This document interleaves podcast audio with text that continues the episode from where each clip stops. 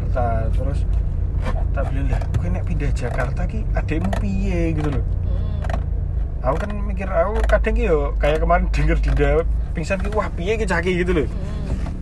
kayak bawahnya pengen tiap pagi tuh ngasih GoFood atau piye gitu loh Hmm. ya iki dia tak ceritain gitu juga si Tika terus aku bilang